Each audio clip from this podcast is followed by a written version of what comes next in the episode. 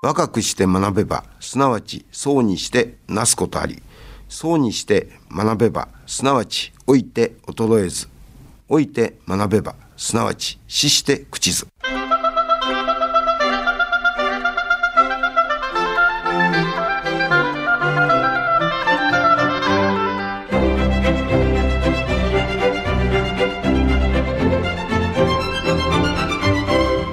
兵庫ラジオカレッジ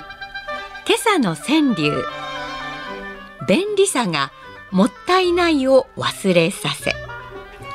便利さがもったいないを忘れさせ。石堂久美子。便利さを追い求めるあまり物を大切にし感謝する気持ちをどこかに置き忘れてしまったかもしれません。コロナ禍の今だからこそ何が大切なのか考えてみたいですね。さて今朝の兵庫ラジオカレッジは料理研究家白井美沙さんのご出演でどんな時でも料理を楽しむ暮らし術をお届けします。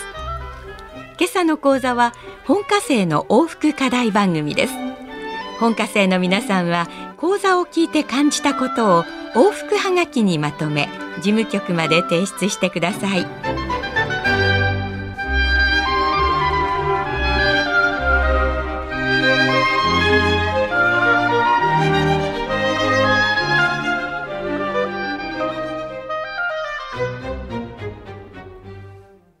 皆様おはようございます。白井美沙です。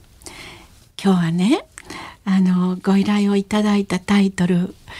どんな時でも料理を楽しむ暮らし術ということでお話をさせていただきたいと思います。コロナがねどんどん広がってきて本当に心配ですよね。毎日ドキドキしながら不安の中でニュースを見せていただいたり聞かせていただいたりしてるんですけども本当に入院してらっしゃる方待機してらっしゃる方どんな思いで毎日を過ごしてらっしゃるかと思うと胸が痛みます。そんな中で何とかしてこう自分はこう元気でこの日々を過ごしたいというので時間もあった中でねお料理をなさる方が随分増えてきました。流行っていないという お店の専門店に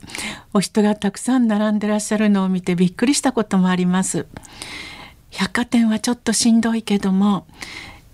近所のスーパーは結構人が入ってますよね。それから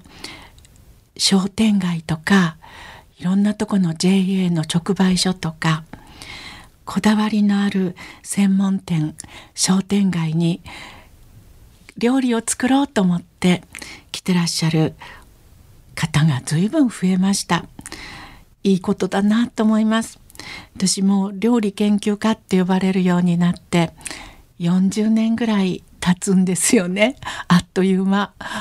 72歳になってしまってえー、長いこと料理の仕事させていただいてるなって思うんですけども初めて本が出たのが33歳の時なので今年40年なんだって思うんですね。それまでにも料理あの教え始めていましたから随分長い間包丁やまな板やお鍋やボウルと付き合ってもらってます。私ねお料理大好きなんですね。でなんでお料理がこんなに好きなんだろうと思うとありがたいなと思うんですけどもいろんなものがバランスよくこうレシピ作りますからね。で家族にご飯作ったりお友達にプレゼントしたり。でそうすると本当ねあの自分もいつの間にか病気になりにくい体にさせてもらってることに気がつきます。バランスよく食べるということが今言われてますよね。免疫力をつけるとかで何とかして病気に打ち勝つ力をつけるとかやっぱり腸が元気よくこう有効微生物にいっぱいになっていい働きをしてくれるようなものを食べていると病気が入ってきた時にも「おこれはいい腸をしている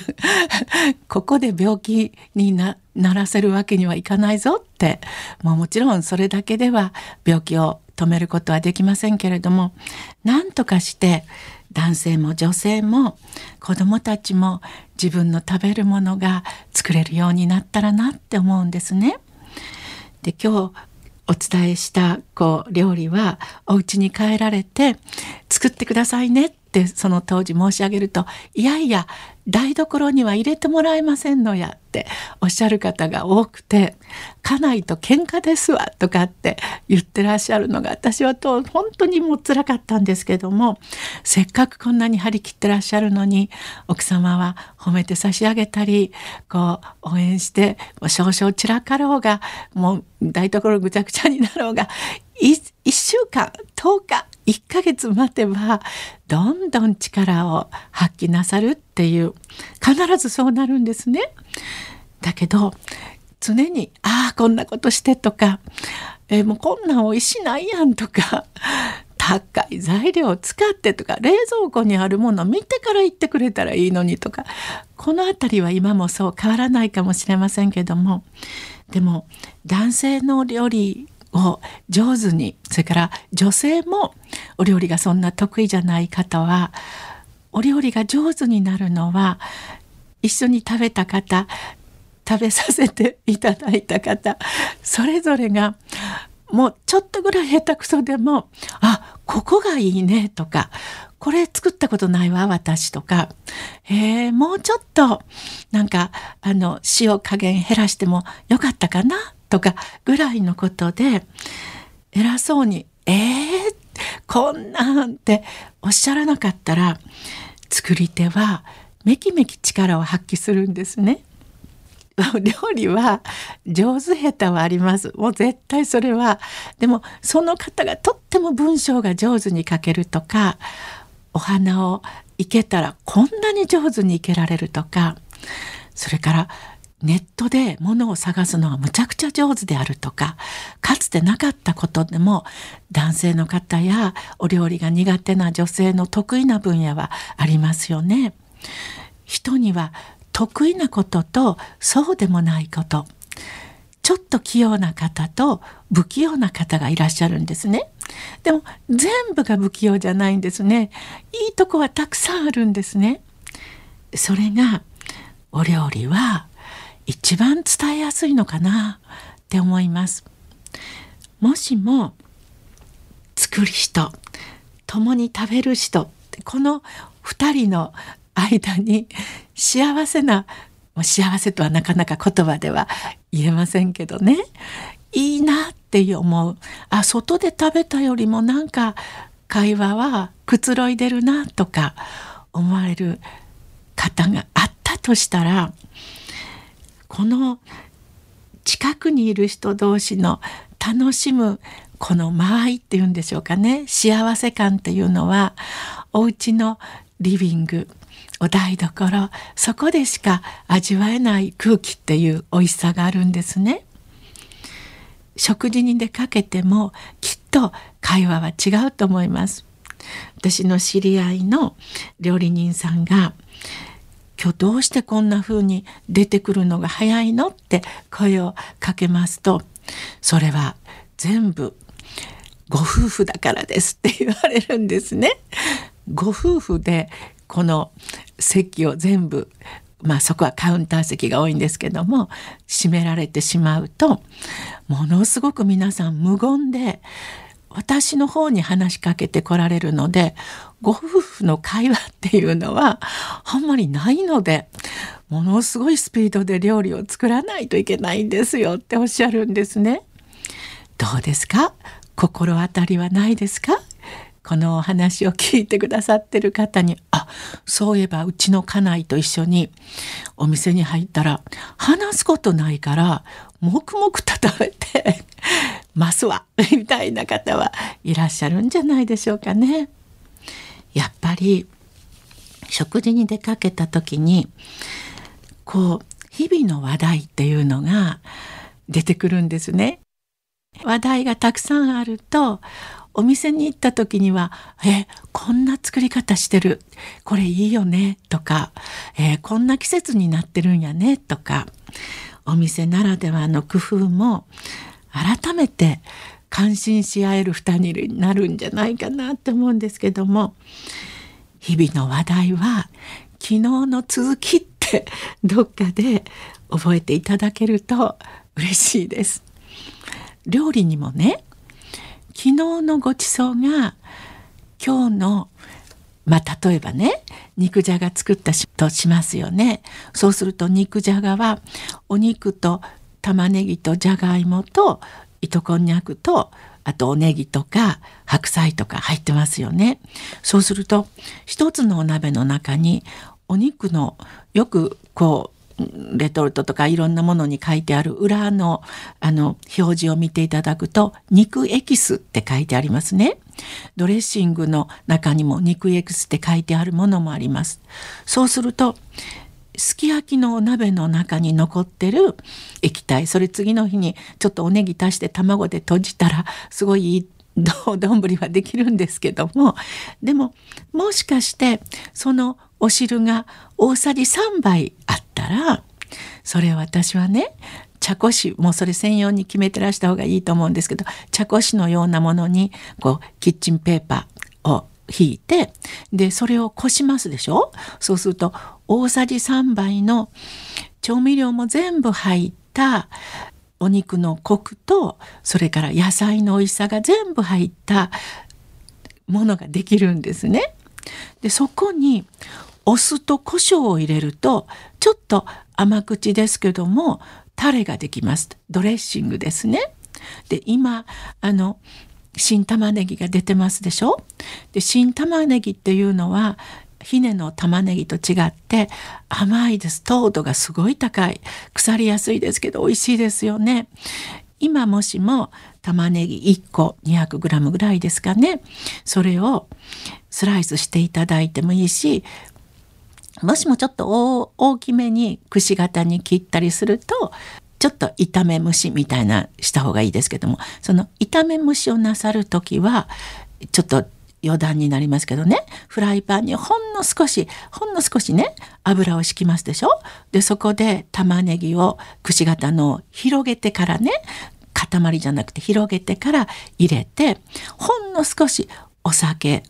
と大さじ1杯ぐらいかな？玉ねぎ 200g 中くらい。ちょっと大ぶりになりかけの 玉ねぎ1個ぐらいですね。でそこにほんの少しお塩を入れてまず炒めてからねお酒とお塩をちょっとだけ入れてフライパンの蓋をします。それでこうして上下にカシャカシャカシャって振ります。もうほんの少しよ1分ぐらい。そうするともう蓋を取ったら透明なあの玉ねぎができてるんですね。もしもここにあのグリーンアスパラガスとかチンゲン菜とかほんの少しだけど玉ねぎを生かそうともっと玉ねぎの多い方がいいですよ。でそこに昨日の残りのお醤油とかお酒とか、えーと、お砂糖とかみりんとかなんか入ってますよね。そのすき焼き入れる時だいたいお醤油とお酒とお砂糖みたいなものが中心ですかね。でそれを茶こしでこしてほんの少しお酢を入れてそれから黒胡椒をひいたりするとそれをジャーンってフライパンの中にかけるともうほんとちょっとシャキシャキ感が残る玉ねぎそれもすごい美味しいです。だからすき焼きを作る時に明日こんなものにも使おうかなと思ったらお砂糖の量をうんと減らしとくといいですよ。でその玉ねぎを例えばスライスなさって薄く切ってで普通だったら生で食べようと思うと水にさらしますよね。でも今の新玉ねぎだったらちょっとしばらくあの他の材料用意されるまで放置しといてお水でさらさないでその中にその昨日の 残りの別に昨日の残りじゃなくてもいいですよ。お醤油とかお酒とかその胡椒とかねお酢とか入ったようなものをあの胡椒とお酢とそれが調味料のまあちょっと塩気のものが入るとドレッシングすぐできますでしょ？でそういうものを生の玉ねぎにざっとかけていただいてちょっと刻んだトマトとかも散らしていただいたりすると本当に生の甘いシャキシャキした新玉ねぎサラダが召し上がれるんですよね。やっぱりね昨日の料理が今日の続きになったり昨日の会話が今日の会話のごちそうにもなるんですね。美味しいねとかちょっと面倒くさいけどやっぱり美味しいねとか言えるような料理をちょっと今日ご紹介しようと思いますよ。えっとね私のスケジュールにのっとってちょっと思い出しながら話すと、えっと、新聞で今の時代オンラインセミナーっていうのが大流行りです。でその中で子育てオンラインセミナーっていうのに参加させていただいた時にやっぱりお母さんたちからの後の番組のコメントもたくさんいただきましたけどアンケートにお答えくださった方たちもありましたけどもやっぱりこのコロナの中にあって何とかして子どもたちに平和な日々とから丈夫な体と自分が台所に立つのが嫌にならない料理を教えてくださいっていうようなことがとても質問が多かったんですね。でそれでいろいろ体に優しいもので昔のお母さんたちがよく作ってたけど最近あんまり食卓に上らないもので高野豆腐っていうのがあるんですね。で高野豆腐今大豆がとてもいろんな角度から見直されています。でこの頃高野豆腐も昔の作り方でしたらもう随分水に戻して流水の水道のね水の下でこうパカパカやりながら水が澄むまでこうしたもんなんですけどももうこの頃そういうふうにすると高野豆腐は潰れやすいです。作り方も変わったんですね。製造方法も変わりました。で昔は重曹で固めてるところもあったんですけども最近はそうじゃないとこもたくさんあります。でそれで最近私は高野豆腐をかつおと昆布のだしそのもので戻したりそれからスープで戻したりします。でその戻すのは戻さないといけないんですけどもカチンカチンですからね。で戻してから薄く切りますでしょ。そしたらそれはもうだしの味のついた高野豆腐なんですね。例えば豚肉と生姜。焼きってありますよねあの豚肉の生姜焼きは子どもたちも大人も大好きなあのちょっとコクのある味なんですけどもそんなたくさん豚肉ばっかり用意できませんよね。でその時に私は豚肉を焼いてからだしで戻した高野豆腐も一緒に味噌味にしたかったら味噌味もう生姜味だけですることもありますけども一度ね薄切りに切った高野豆腐でなさってみてください。ボリュームアップにもなるし大豆の栄養はたくさん取れるんですね。それと何よりお財布に優しいですよね。だしと一緒に豚肉をちょっとこう火を入れる時に高野豆腐も差し込んでみる。それから電子レンジでも高野豆腐炊けますよね。でもじっくり炊いた方がいいんですけども私は炊く時はもう潔く15分か20分ぐらいはコトコト炊きますだからお出汁は結構たくさん使うんですけどもそのお出汁残ってもさっきお話したようにいろんなものに使えるしあれ大体高野豆腐って1パック5つつに入ってますよね。でそういうのを、まあ、700ml ぐらいのお出汁はいるんですけどもでそれを炊きますとねもうね本当にご近所のちょっとこれをお年を召した方が聞いてらっしゃるとご近所に住んでらっしゃる若い人にちょっとあのゴミステーションとかで仲良くなった近所の人とかに「高野豆腐炊いたけどあげようか?」とかって言われたら「えー?」ってきっと言われるかもしれないけどだんだん顔なじみになってくるとその昔ながらの味懐かしいお母さんが炊いてた味これちらし寿司関西はたくさん入れますけどもあまり東京の方面では高野豆腐そういうのに使わないんですってだからたくさん新しい料理を作ってもいいけど古くからのお料理をもしもたくさん作れたらぜひ今カサカサしてらっしゃる若い人に一つでも二つでもいいからちょっと食べてごらんって言ってあげたいですよね。私はねそのスープの中にちょっとカレーを入れたりもしますそれから薄切りのトマトをその炊く時にびっしりとそのお鍋の高野豆腐の中に入れたりもするんですよ。いずれにしてもそうすると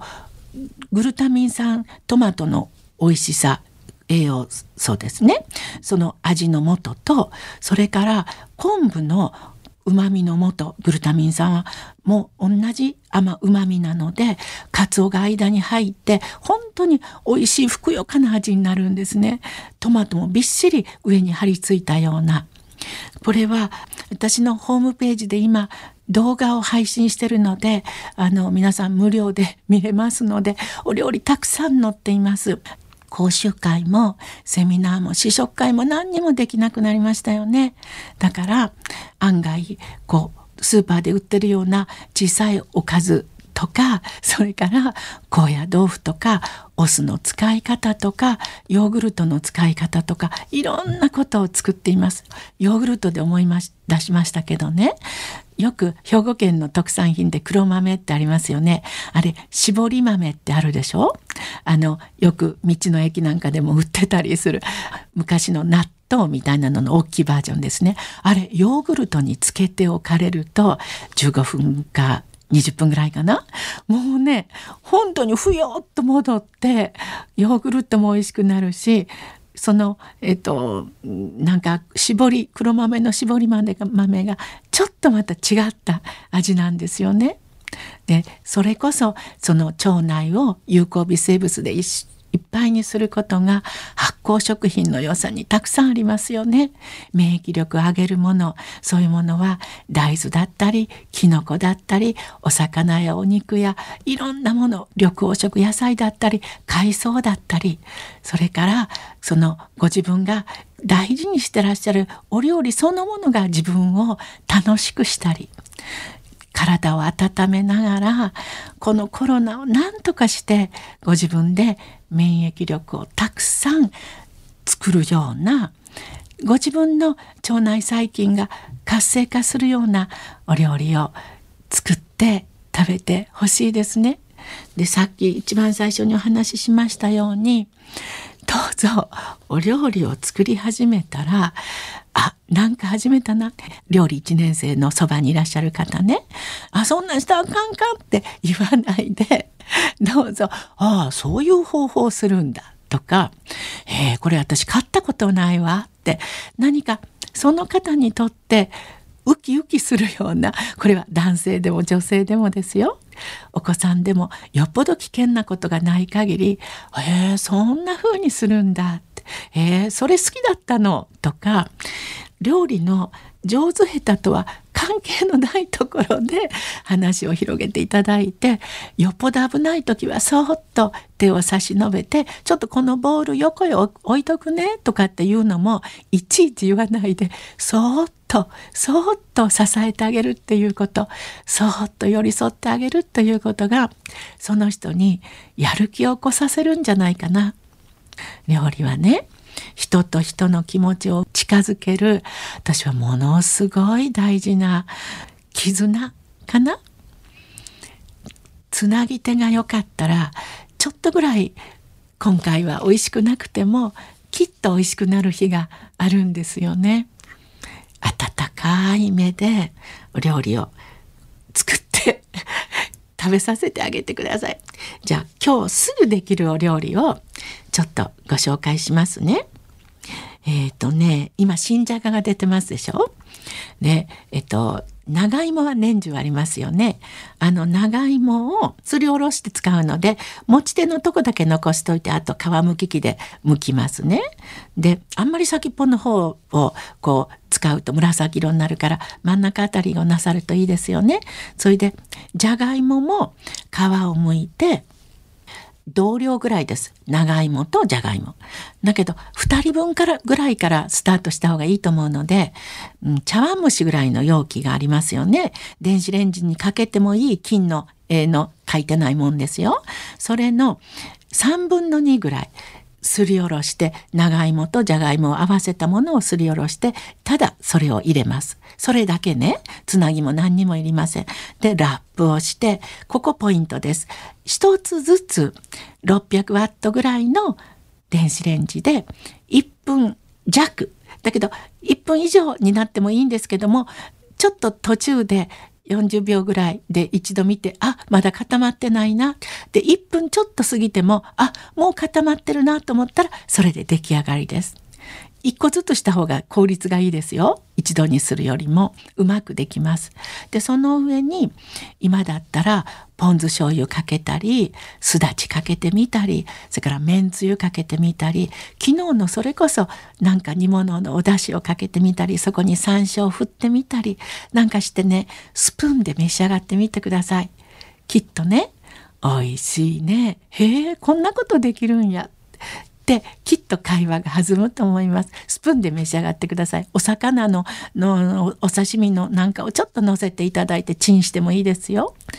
それからもうちょっとしたらレンコンが出てきますよね。新レンコン。そしたらそれもレンコンと長芋。長芋は外さない方がいいと思います。どうぞ。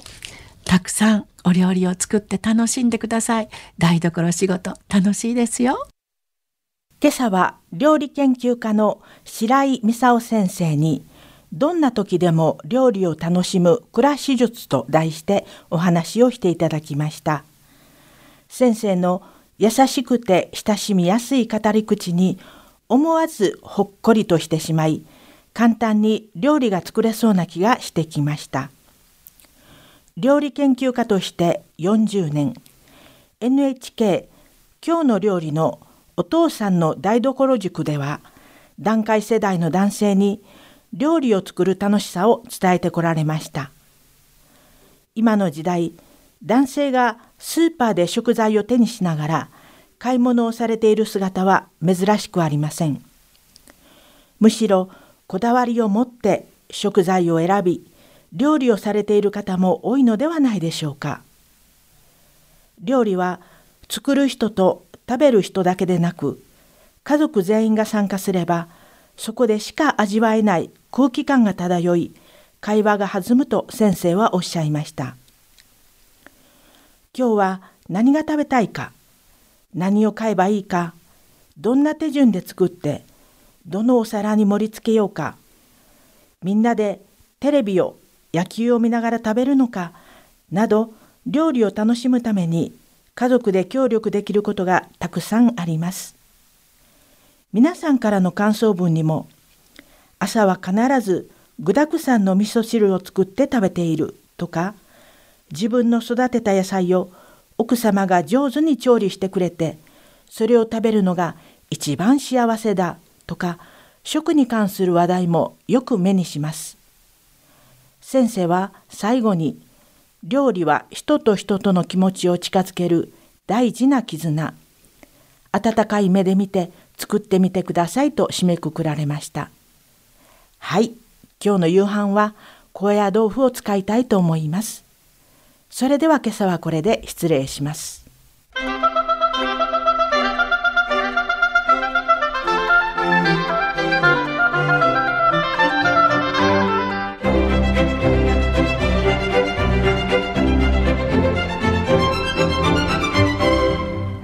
ラジオカレッジ今朝はどんな時でも料理を楽しむ暮らし術を兵庫ラジオカレッジの秋吉愛子さんよの案内でお届けしました。来週はタレントで女優サヘル・ローズさんで生まれてきた意味が必ずあるを予定しています。この番組は兵庫県生きがい創造協会の提供。公益財団法人井上記念会の協賛でお送りしました。